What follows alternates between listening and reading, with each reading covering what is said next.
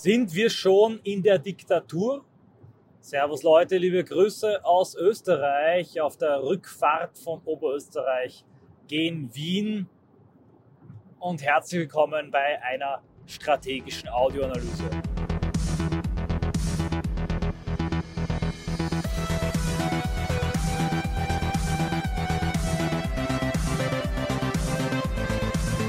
Lange ist es her, dass ich mich wieder dem Thema der Strategie zuwende in einer Audioanalyse und tatsächlich habe ich mit der Fertigstellung von Regime Change von rechts, mit der Strategie der Sammlung mich so intensiv mit Strategie befasst, dass ich mal eine kleine Strategiepause brauchte. Ich habe mich dann mit Tagespolitik, Geopolitik, bisschen Evola und anderen Dingen beschäftigt.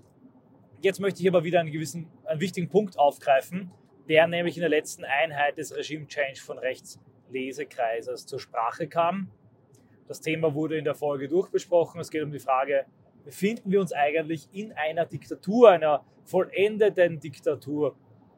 Was ist der sanfte Totalitarismus? Haben wir überhaupt einen Handlungsspielraum als rechtes Lager, als Antiglobalisten?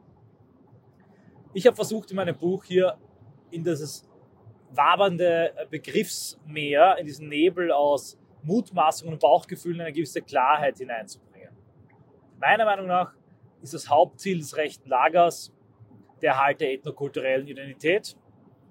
Und dieses Hauptziel muss metapolitisch verfolgt werden und politisch umgesetzt werden, indem es zuerst in Denken und Sprache normalisiert wird.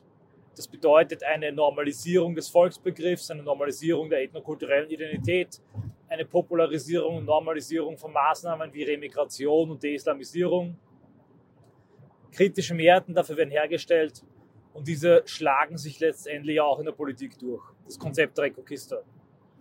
Dagegen gibt es bereits jetzt massive Repression. Ich unterscheide in der Repression vier Filter. Die wirtschaftliche Repression, der wirtschaftliche Druck, soziale Repression, der soziale Druck, die terroristische Repression, der terroristische Druck und dann schließlich die juristische Repression, der Druck durch Paragraphen die ersten beiden, die ersten drei Filter, wirtschaftliche, soziale und terroristische Repression in der BRD, werden primär über die Presse gesteuert. Die Presse dämonisiert eine Person so nachhaltig, dass niemand mehr bei ihr kaufen, ihr verkaufen oder mit ihr arbeiten möchte. Die Presse dämonisiert eine Plattform, einen Begriff so nachhaltig, dass auch im Freundeskreis man von ihm abrückt, dass die Person keine Wohnung findet, das Kind nicht in die Schule gehen kann, ein sozialer Isolierungseffekt stattfindet und schließlich in letzter Konsequenz wird eine Person so dämonisiert, so bösartig und gefährlich dargestellt wie ein Höcke oder ein Kruppalla, dass es zu Angriffen auf die Person kommt von einer Gruppe an linksterroristischen Wildgewordenen, die vom Staat zugelassen, finanziert und von den Medien ebenfalls verharmlost werden. Aber diese drei Filter bedeuten noch nicht direkt eine vollendete Diktatur. Denn noch immer ist es möglich, sich in diesen drei Filtern zu organisieren, im Rahmen dieser drei Filter gegen die drei Filter der Repression Erfolge zu erlangen. Und man sieht es am Wachstum der AfD, man sieht es am Wachstum des rechten Lagers, metapolitisch Meta zu machen, dem Ziel näher zu kommen. Jetzt können Leute sagen, das war alles nur eine Simulation, eine Beschäftigungstherapie. Ich sehe das nicht so. Ich glaube, dass sie wirklich in heller Panik sind. Ich werde gleich nochmal darauf zu sprechen kommen. Denn die Demokratiesimulation besagt einerseits, dass sie Demokratie nicht wirklich zulassen wollen, zugleich aber so tun müssen, als gäbe es noch eine Demokratie. Dahinter wartet der vierte Filter, die juristische Repression. Auch die gibt es bereits. Wir haben den Thüringen-Schlag von Merkel noch gegen die Thüringen-Wahl, mehr oder weniger eine Aberkennung einer Wahl. Man kann darüber streiten, aber das ist bereits ein juristisch-amtlicher Eingriff. Wir haben die massive Gesinnungsgesetzgebung, die täglichen Razzien wegen Verhetzung und anderen Übertretungen von Meinungsparagraphen. All das haben wir, all das besteht und all das richtet sich nur gegen das patriotische Lager im Wesentlichen und ist eine schwere Beeinträchtigung. Aber es gibt gewisse Dinge, die nicht verboten sind. Zu sagen, ein Bevölkerungsaustausch findet statt, zu sagen, es gibt ein deutsches Volk, auch jenseits äh, des bloßen Staatsbürgerbegriffs, das führt noch nicht direkt dazu, dass man eingesperrt wird oder vor Gericht kommt. Die Verfassungsschutzbeobachtung ist ein weiterer Faktor zur Dämonisierung wirtschaftlichen, sozialen Isolation, zur Markierung für linken Terror, aber es führt nicht dazu, dass man direkt die Organisation, die Handlungen einstellt. Also es sind massive Unterdrückung, massive Beeinträchtigung. Jetzt kann man die Frage stellen, ist diese Form der Beeinträchtigung, ist diese Unterdrückung bereits so stark, die Dämonisierung, der juristische Druck, dass es für die Opposition unmöglich ist, Macht zu akkumulieren, dass wir von einer vollendeten Diktatur sprechen müssen? Ich sage hier nein, nach wie vor ist es möglich. Das allerdings aus Perspektive und aus Sicht eines rechten, patriotischen Aktivisten, dessen Hauptziel es ist, den Bevölkerungsaustausch aufzuhalten.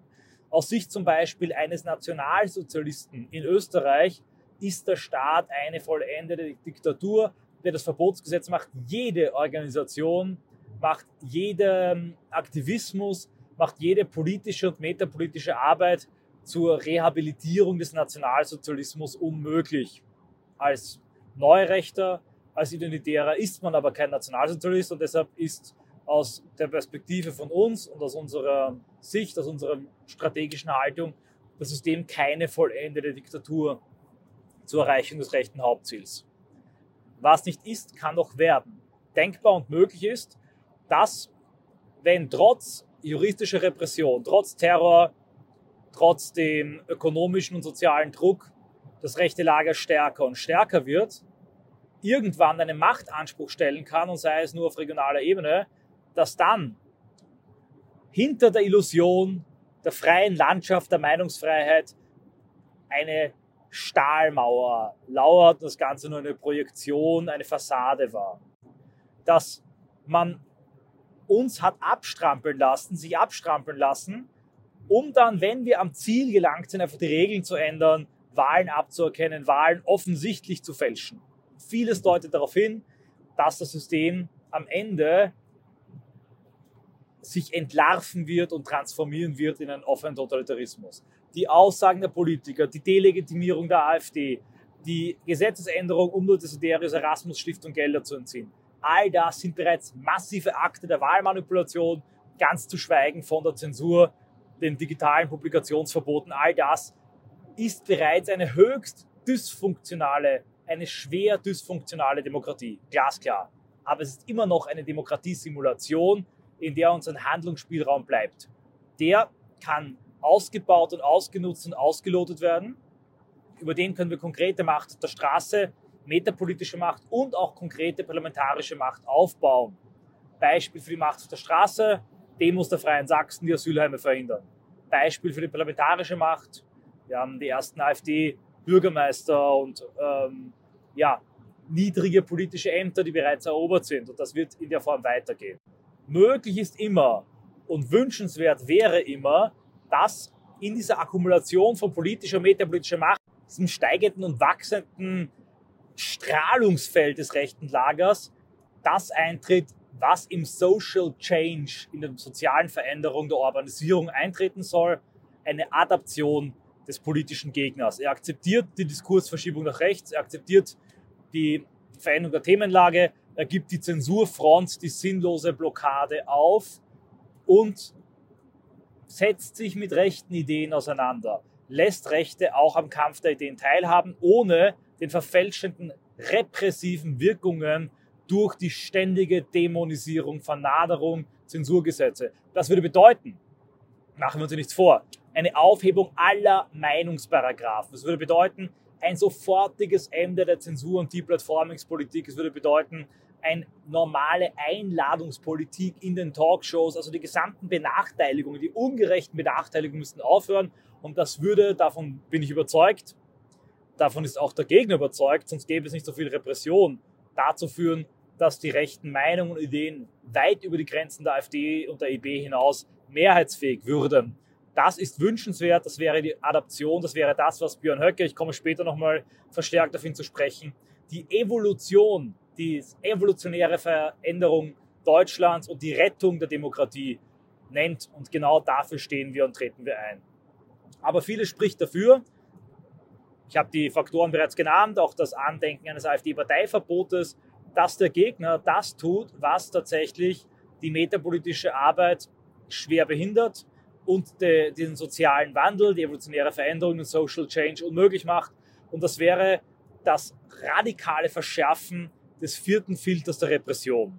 Der vierte Filter der Repression ist so etwas wie die militärische Waffe gegen Antifa-Terror, gegen soziale und wirtschaftliche Isolation, Dämonisierung kann man sich wehren, man kann damit leben lernen, damit umgehen. Aber wenn die Polizei kommt, dir die Wohnung ausräumt, dir alles wegnimmt, wenn die Polizei dich mitnimmt, dich in U-Haft steckt, dann kannst du nichts mehr tun. Dann bist du in U-Haft. Und wenn du dich wehrst, kommst du wegen Widerstand in die Staatsgewalt noch länger in U-Haft. Sprich, das ist das absolute Beenden deiner Aktionsmöglichkeiten und auf dem größeren Rahmen der Verbot, Verbotserschlagung einer Partei, einer Bewegung, Verbot eines Logos beendet auch die metapolitische Handlungsfähigkeit auf eine ganz andere Art und Weise als ein dämonisierender Zeitungsartikel. Wenn in diesem Fall das System tatsächlich die AfD verbieten würde, jede Nachfolgepartei verbieten würde, die IB verbieten würde, die Freien Sachsen verbieten würde, alle Bewegungen, Gruppen und Parteien verbieten würde, die sich für den Erhalt der ethnokulturellen Identität einsetzen. Ja, den ethnokulturellen Volksbegriff, Begriffe wie Remigration und Bevölkerungsaustausch, selber direkt unter Gesinnungsstrafrecht stellen würde, dann wären die Organisationsmöglichkeiten, die metapolitischen Einwirkungsmöglichkeiten der Opposition so zerstört und so unterminiert, dass wir von einer vollendeten, offenen Diktatur sprechen müssen. Und es ist erschreckend und beschämend, dass wir uns Schritt für Schritt auf diesen Zustand hinzubewegen.